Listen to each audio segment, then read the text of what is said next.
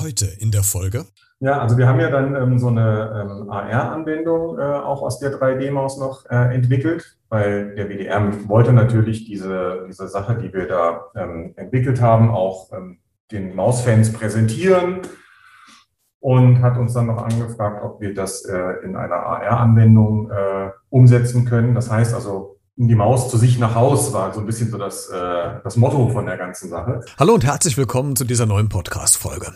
Hört mal, dieses Geräusch hier kennst du bestimmt, oder? Oder auch dieses hier. Ja, das ist ein Klassiker der, äh, der Kindheitserinnerung, nämlich damals vor Jahrzehnten haben wir es wahrscheinlich alle gesehen, die Sendung mit der Maus. Eine der bekanntesten deutschen Kindersendungen im deutschen Fernsehen feiert mittlerweile 50. Jubiläum, also fünf Jahrzehnte äh, flimmert die Maus schon über den Bildschirm. Und äh, zu dieser Aktion hat sich der WDR unter anderem was ganz Besonderes ausgedacht, nämlich eine virtuelle 3D-Maus, die man sich jetzt quasi ins Wohnzimmer holen kann. Und wo wurde diese 3D-Maus programmiert? Programmiert und entwickelt?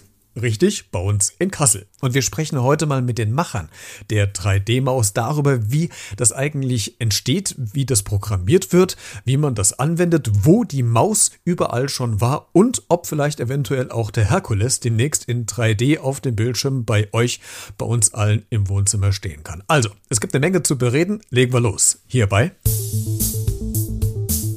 Beredet.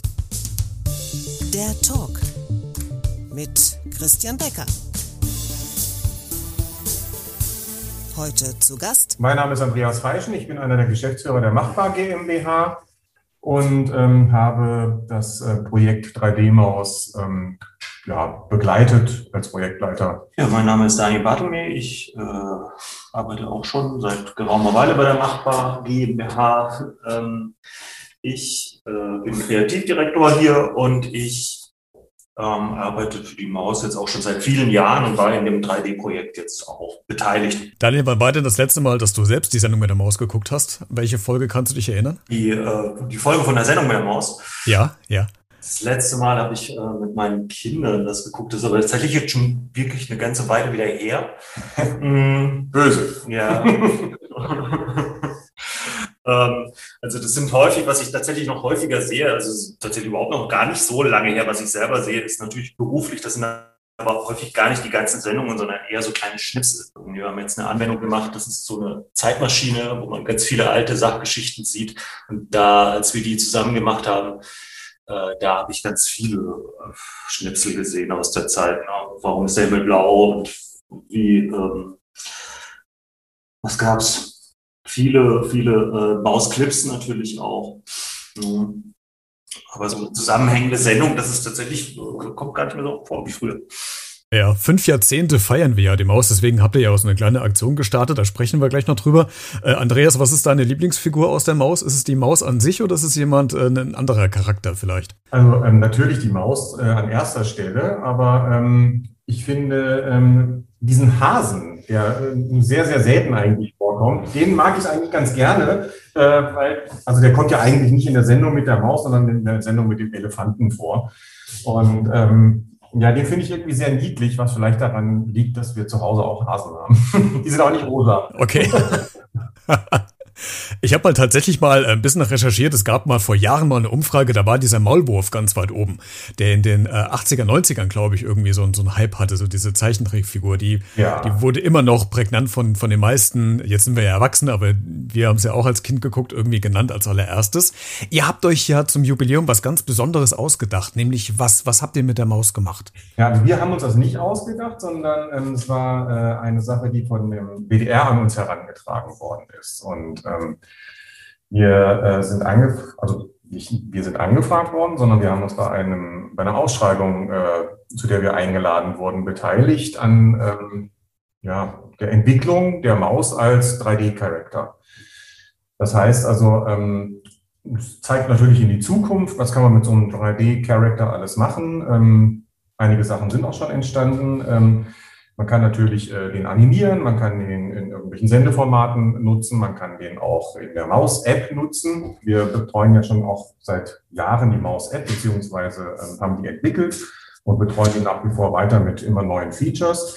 Ich kann mir vorstellen, dass da auch nochmal was passiert mit der Maus äh, in 3D.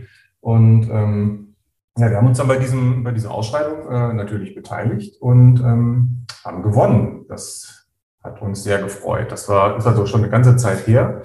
Das war, glaube ich, Ende 2019 ne, haben wir da mitgemacht. Genau. Okay, das ist eine ziemlich lange Vorlaufzeit quasi schon. Ja. Ähm, und dann habt ihr den Zuschlag bekommen und, und wie ging es dann weiter? Wie muss man sich diese, diese Programmierung, äh, Daniel, vielleicht kannst du was zu sagen, von dieser Maus äh, vorstellen? Wie, wie wird es denn programmiert? Ähm, wie seid ihr da vorgegangen? Naja, erstmal ähm, gab es ein grundsätzliches Konzept dafür. Also wir haben schon einen Prototypen damals auch gehabt. Ähm, die Software, äh, mit der sowas gemacht wird, ist Maya, nennt sich die. Ähm, und damit haben wir schon mal, sind wir schon mal mit einem Prototypen ins Rennen gegangen damals. Und äh, letztlich ging es zuerst mal darum, ähm, überhaupt ein Konzept zu entwickeln, äh, wie man diesen Charakter, der ja so schon, schon so äh, eingeführt ist und so bekannt ist, wie man dem gerecht wird. Und das war, noch bevor man das jetzt technisch umsetzt, äh, die eigentliche Herausforderung und auch das, wo, also das Konzept, womit wir überzeugen konnten. Auch? Weil das ist ja nicht, man kann ja nicht, es gibt ja viele äh, auch weniger gelungene Beispiele für die, ähm, die Trans den Transport irgendwie von einem, von einem, von einem alten 2D-Zeichentrickcharakter in eine 3D-Umgebung. Und das wollten wir natürlich und auch natürlich der Kunde äh, vermeiden, dass da sowas entsteht. Absolut. Das ist, ich glaube, der, der große Shitstorm gab es damals bei der Wiener Maya, als die nochmal neu aufgelegt wurde. Da sind ja die, die ja. Fans ja völlig durch die Decke gegangen. Das ging gar nicht. Ähm, ihr habt zum Glück ja das Gegenteilige geschafft. Das mit der Maus ist ja ein absoluter Internet-Hype gerade. Äh, wenn man mal sich durch Instagram-Stories äh, durchklickt oder nach dem Hashtag sucht, die Maus taucht ja quasi äh, überall auf. Welche, welche verrücktesten Orte habt ihr schon äh, gesehen? Ja, also wir haben ja dann ähm, so eine ähm, AR-Anwendung äh, auch aus der 3D-Maus noch äh, entwickelt, weil der WDR wollte natürlich diese, diese Sache, die wir da ähm, entwickelt haben, auch ähm, den Mausfans präsentieren und hat uns dann noch angefragt, ob wir das äh, in einer AR-Anwendung äh, umsetzen können. Das heißt also, die Maus zu sich nach Haus war so ein bisschen so das, äh, das Motto von der ganzen Sache. Und ähm, ja, das war dann auch eine sehr sportliche, ambitionierte Geschichte. Also wir haben dann innerhalb von zweieinhalb Monaten das Ganze ähm, ja, von der Konzeption, Angebotslegung bis hin zur Realisation äh, durchgezogen.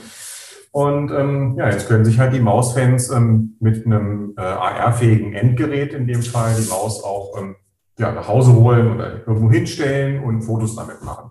Und in der Tat machen das auch viele Mausfans. Und ja, so das Abgefahrenste, was ich bis jetzt gesehen habe, das war einmal aus ähm, Kalifornien. Also da hat jemand am, am Strand in Kalifornien seine Kinder fotografiert. Und da stand die, äh, die Maus am, am Strand.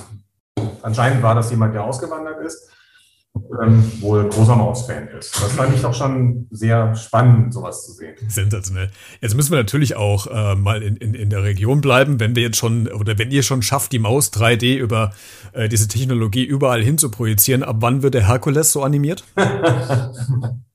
Naja, das haben wir ja schon mal gemacht. Also wir haben mal äh, den Herkules verschwinden lassen äh, für eine Kampagne eines unserer Kunden.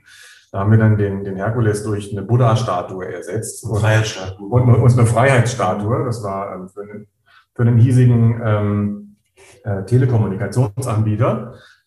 Da ging es darum, äh, ja, ähm, hol dir die Welt nach, nach Kassel. Und ähm, naja, das äh, war natürlich eine heilige Kuh, die wir da geschlachtet haben. Den Herkules einfach einfach verschwinden zu lassen. Hat aber dafür gesorgt, dass äh, darüber viel geredet wurde. Äh, ist auch ganz gut angekommen. Ich glaube, das war ganz witzig.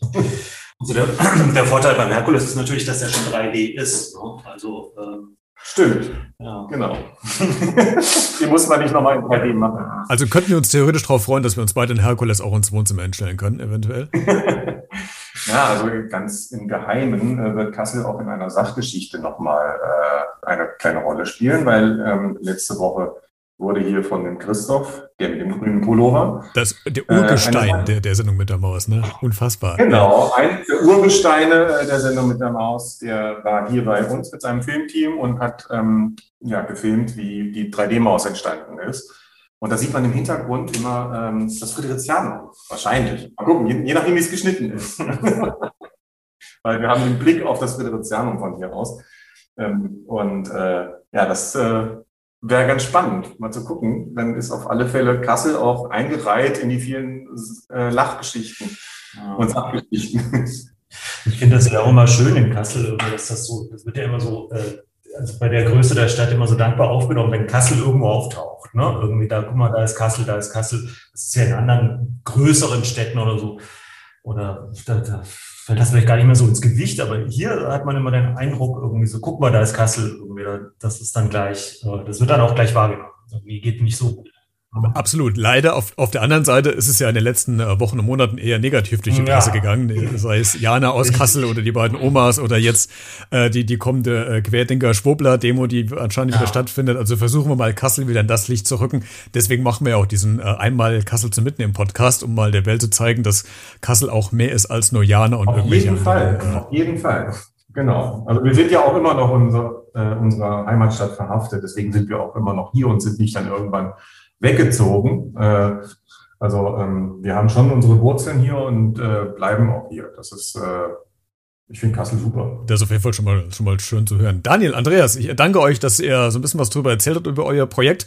Und äh, ich bin gespannt, wo es die äh, Maus in der Zukunft noch hinschlagen wird, weil ich glaube, der Hype, der hält noch ein bisschen an. Vielen Dank, dass ihr zu Gast wart und äh, euch eine gute Woche und bleibt gesund. Ja, selbst auch. Dankeschön. Danke. Wenn du noch ein paar mehr Infos haben willst zur Agentur Machbar, dann schau mal in den Podcast-Folgen Beschreibung, also in den Show Notes hier nach. Da habe ich dir noch ein paar Sachen äh, verlinkt zur Homepage und zu Instagram-Account. Hast du denn die Maus auch schon mal in 3D ausprobiert? Wenn ja, lass es uns gerne wissen, entweder als Kommentar in den Social-Media-Bereichen, in, äh, auf, auf Instagram, auf äh, Facebook oder, oder Twitter oder schick mir eine E-Mail an b-redet.gmx gmx.de oder eine kurze Sprachnachricht. Alle Kontaktdaten findest du auch in der Shownotes. Bin sehr gespannt, wo vielleicht bei dir die Maus schon aufgetaucht ist. Bis nächste Woche. Bleib gesund und auf Wiederhören.